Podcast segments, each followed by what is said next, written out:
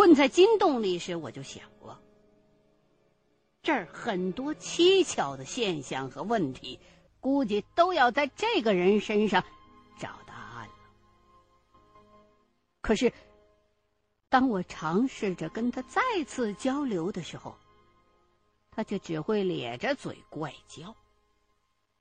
对这号人，你就是上刑也不管用，这让人很是沮丧。这事儿毫无进展，我就把注意力又转移了回来。想起刚才的事儿，就扯住一旁的老爷子问：“你还没说呢，赵胜利为什么跑了？”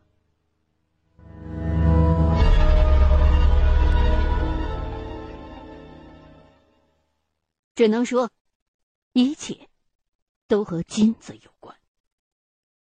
老爷子把我拽到一边，避开了阿廖沙和杨耀武。这才说起了刚才的经过。当时我被埋了进去，武建超就把他和赵胜利喊过来帮忙。几个人弯腰跪着，轮流下洞，每个人几米的朝前挖。后头的人负责往外运土，另外又砍了一些小树来当支架，一边挖一边支护，防范洞子再垮。也幸亏这么撑住了出口那一段，阿廖沙刚刚才没有被埋进去。就这样，干了好几个钟头。他们绕开冒塌的地段，从旁边打出了一条半米宽、将近十米长的通道，估算着不久就能挖到人了。可是就在胜利在望的时候，不知道是谁提醒了一声，他们才突然之间意识到，去附近林子里砍树的赵胜利已经好长时间没回来了。莫名其妙的又丢了个人，几个人都有些慌了，手上的活也都停了下来。这，也是为什么之前有段时间我在里头没有听到他们挖掘声音的原因。当时，几个人里只有老爷子知道的一些。他发觉赵胜利不见了之后，立马捶胸顿足，直骂自己太大意了，让大伙赶紧去追人去。几个人一逼问，老爷子这才交代说：“原来赵胜利并不是丢了，而是趁别人忙乱着卷金子跑了。”阿廖沙他们俩和我们不是一伙的，都懂得规矩，一听说是有关金子的事儿，就马上不再多问。而老爷子直到这时候，依旧是说一半留一半。武建超就没清楚那小子到底为啥要跑。老爷子催的虽然紧，可这节骨眼上有点良心的人都不可能把还埋在山肚子里的我扔下，转身去追赵胜利啊。所以短暂的停顿之后，武建超还是选择留下来先救人。老爷子看武建超不动，急得直蹦，恨不得自己去追去。不过，他也清楚自己身体不行。就算撵得上，也肯定拦不住身强力壮的赵胜利。无奈之下，也只好跟着钻进洞里，一边帮忙运土，一边把前后的原委说了个清楚，好让武建超明白事情的严重性，赶紧去把赵胜利找回来。巧的是，他这头刚刚断断续续的这么一说完，武建超这边就把金洞给打通了。至于赵胜利跑掉的原因，则需要从好几天之前说起。首先是昨天下午，我和武建超在山里头正跟哈熊拼命呢，老爷子和赵胜利留在山下湖边。一下大雨，赵胜利就开始坐立不安。他先是一个劲儿的望天，自言自语的问：“这雨什么时候能停啊？”随着雨越下越凶，他的人也越来越焦躁。到后来，完全就是魂不守舍的在团团乱转。老爷子问他：“你急什么呀？”赵胜利却又什么都不说。十几分钟之后，赵胜利好像终于下定了决心，突然之间就冲出了屋。那会儿，雨下的跟天塌了一般，老爷子在后边叫了一声，没反应，只好也咬咬牙跟着出了屋。他追着赵胜利一路跑到了小河那儿。只见那小子在河边转了几圈像是选了个地方，然后就扑通一声跳了下去，浮浮沉沉的开始在水里边乱摸。大雨下的河水暴涨。人这时候下水很危险的，老爷子就跑过去，再次追问他说：“你赶紧上来呀，你摸啥呢？”赵胜利没想到他会跟来，明显的一阵紧张，磨蹭了半天，才坦白说：“他是在找自己藏的金子。”原来，好多天前，赵胜利有一回在河里边捞菱角吃。无意当中发现水下的河岸上藏着个比胳膊还粗的土洞，用手一掏，一半是湿的，一半是干的，摸不着头。于是就突发奇想，把这个洞当做了他藏金子的地点。只可惜他没有考虑周全，所以一下大雨就急了，担心水会冲走洞里边的金子。赵胜利找到金子之后，两个人就一起回到了铁皮房。当时两个人已经浑身全都湿透了，就各自换衣裳。老爷子呢，多留心瞅了一眼，哎，刚巧就看见一块花生豆大小的金子从赵胜利脱下的衣服里边掉出来了。老金厂的品位虽高。可这一个多月干下来，谁都还没见过花生粒儿那么大的金子呢。所以，赵胜利手中的这块金子肯定不是我们掏出来的。老爷子当然要问啊，可事实却让人大跌眼镜。这些金豆子都是赵胜利。白捡回来的，地点就在我们天天睡觉的这间铁皮房里。说到这儿，就必须要介绍一下这种房子的结构了。金厂里这些铁板屋啊，墙和房顶是铁的，内外两层铁皮当间夯了土坯了。我们住的那间房子，其中的一个墙角，不知道被谁给掏空了一小块，变成了一个夹层。里边藏的就是那些金子。那金豆子应该不止那一颗，可是赵胜利一直护着，老爷子没看到具体有多少。他估计，可能就是当年某个工人从矿上私带出来，然后藏在这儿。结果不知道是因为什么原因没有带出去，结果就便宜给赵胜利了。我是听得瞠目结舌，这怎么可能？老爷子就提醒我说，湖里边发现电缆那天之前的那段时间，赵胜利不是一直躲在屋子里边不出来吗？当时咱们谁都不知道他是干什么，现在明白了吧？这小子就是在那个时候发现金子的。你说，就在眼皮子底下的宝藏，几十天了，我们居然一直都没注意到。只能说呀，赵胜利这小子太走运了。他当时的心情，我完全是可以想象的出来的。一颗金豆子，少说也要十几颗，随便几粒就能够买一台拖拉机的了。可是高兴归高兴，问题也来了。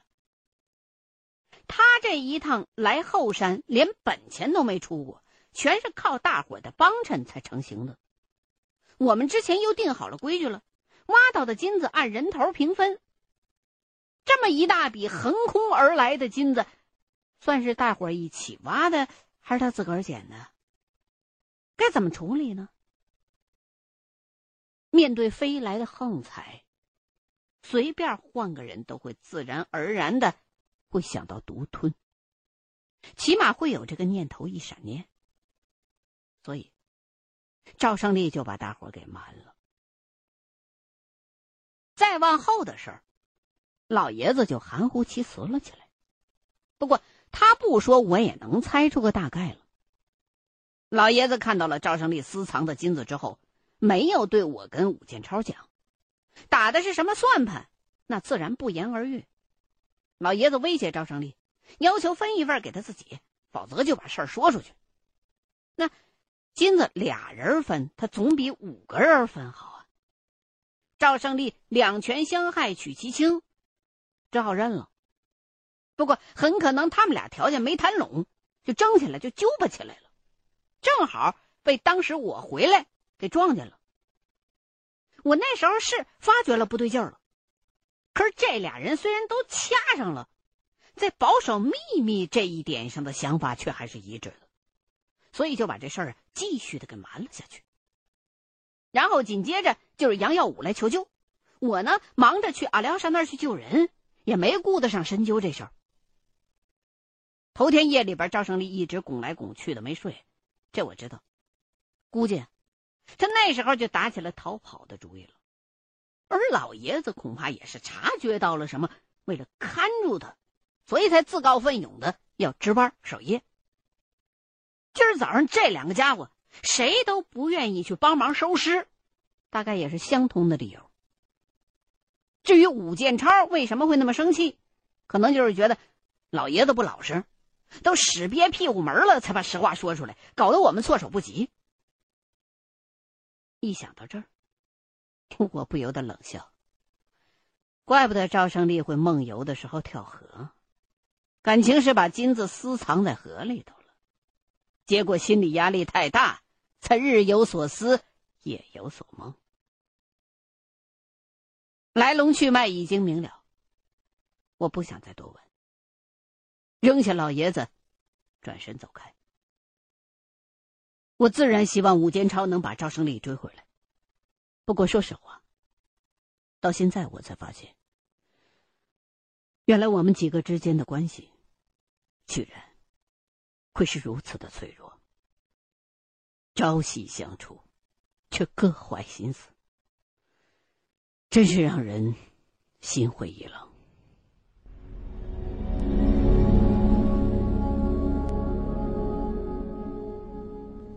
回到阿廖沙的营地，见他们正准备埋人，我赶紧过去说：“先别忙。”然后跟那些死者挨着个的比了比脚的大小，之后挑了一双我能穿的鞋，扒了下来。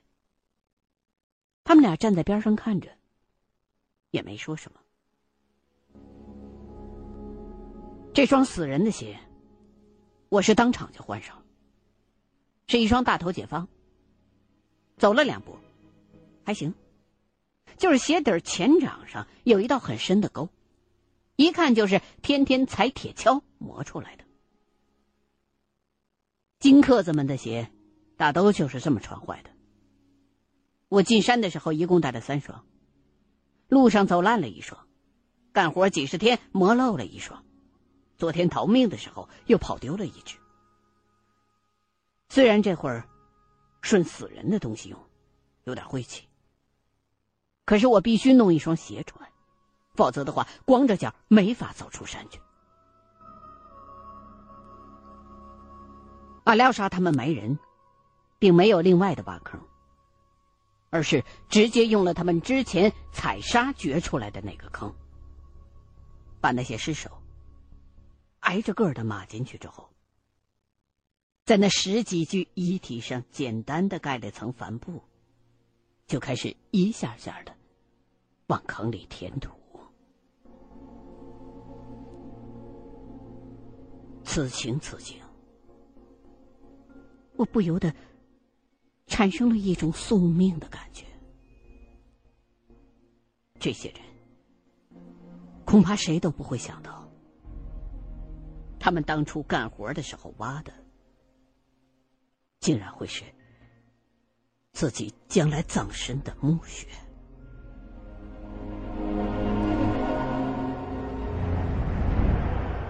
我沉默着拿起铁锹，搭手帮忙，阿廖沙却是边干边念叨，说：“死一个，他得赔给人家三千，这一下死了十三个，再加上前晚上那个，总共得赔四万多。今年这大半年算是白干了。”都是爹生娘养的，这一个人头三千块的算，虽然作为老板没有什么错，可感觉上他那不是心疼人命，而是在心疼钱。我在边上听着，心里头很不是滋味。这些人的死，至少有一半是我害的，实在是不知道接下来该怎么面对。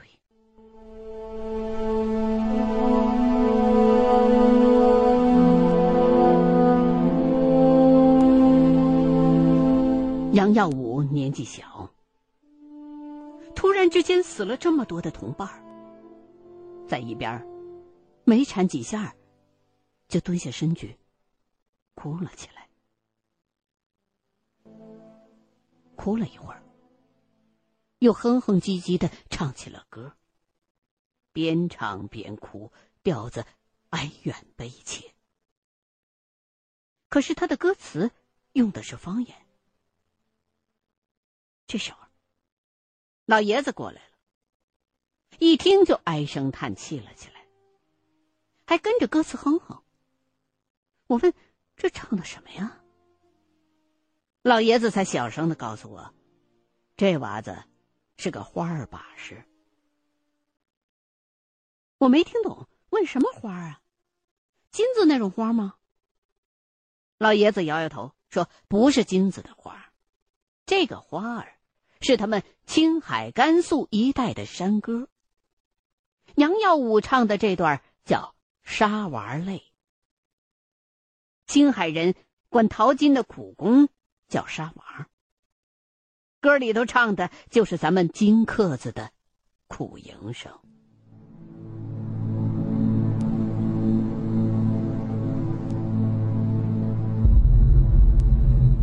老爷子是甘肃人。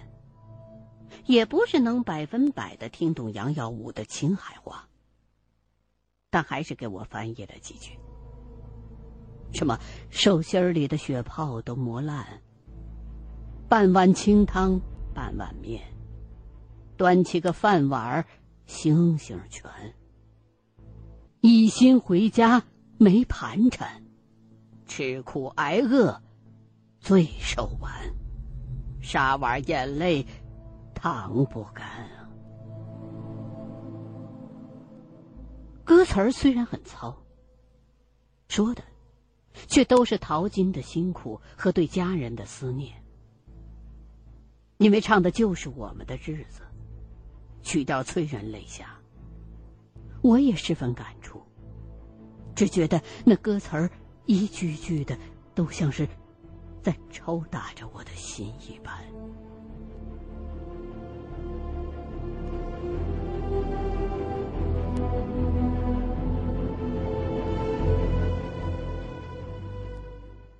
等好不容易起好坟，我实在是待不下去了，扔下工具，扭头就走，失魂落魄的回到铁板房，长叹一声，摸出武建朝剩下的最后一丁点白酒，咕嘟嘟全都灌了下去。烈酒顺着喉咙一路直下，火辣辣的烧成一团，心口狂跳，却更觉得憋闷。借酒浇愁，愁更愁。当晕乎劲儿渐渐上来的时候，我迷迷糊糊的，我迷迷糊糊的靠在门边眼花花的看见杨耀武走了过来，到了跟前，看着我，欲言又止，似乎有话想说。我打了个酒嗝，问他干嘛。他抹了一把哭出来的鼻涕，凑近过来，用商量的语气问我：“嗯老板，要是今今今天晚上不打雷，咱咱能不能别住这儿？”当时我脑子里边嗡嗡直响，没反应过来他这话是啥意思。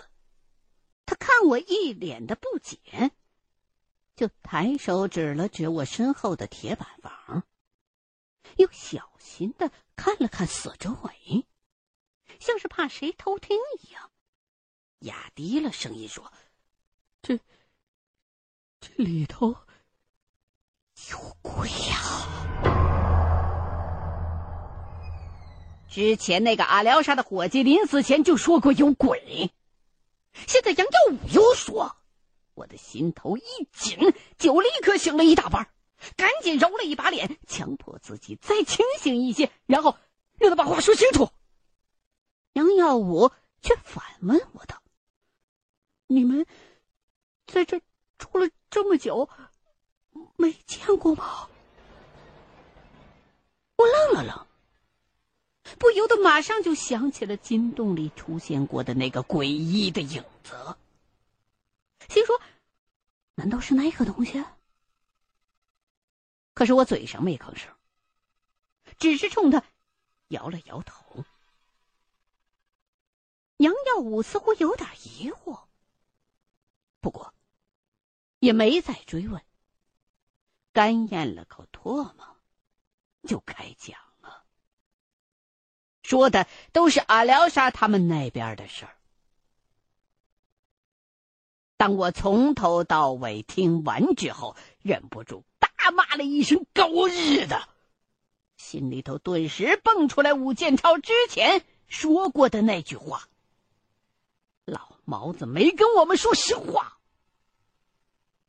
我们刚来的时候，大哥就注意到过。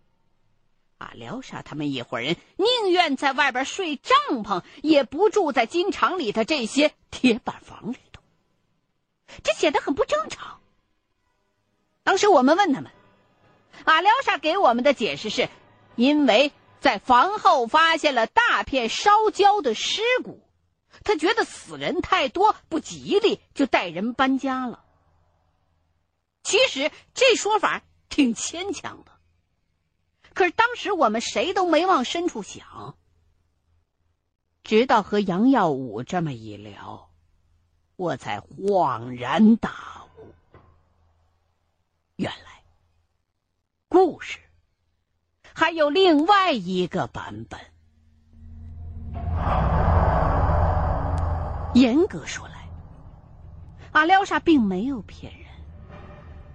他只是没把所有的事儿都告诉给我们听。他们在房后的沙坡地里发现了焚尸坑，不假。但促使他们从铁板房里搬家的真正原因归结起来还是那句话这里头有鬼。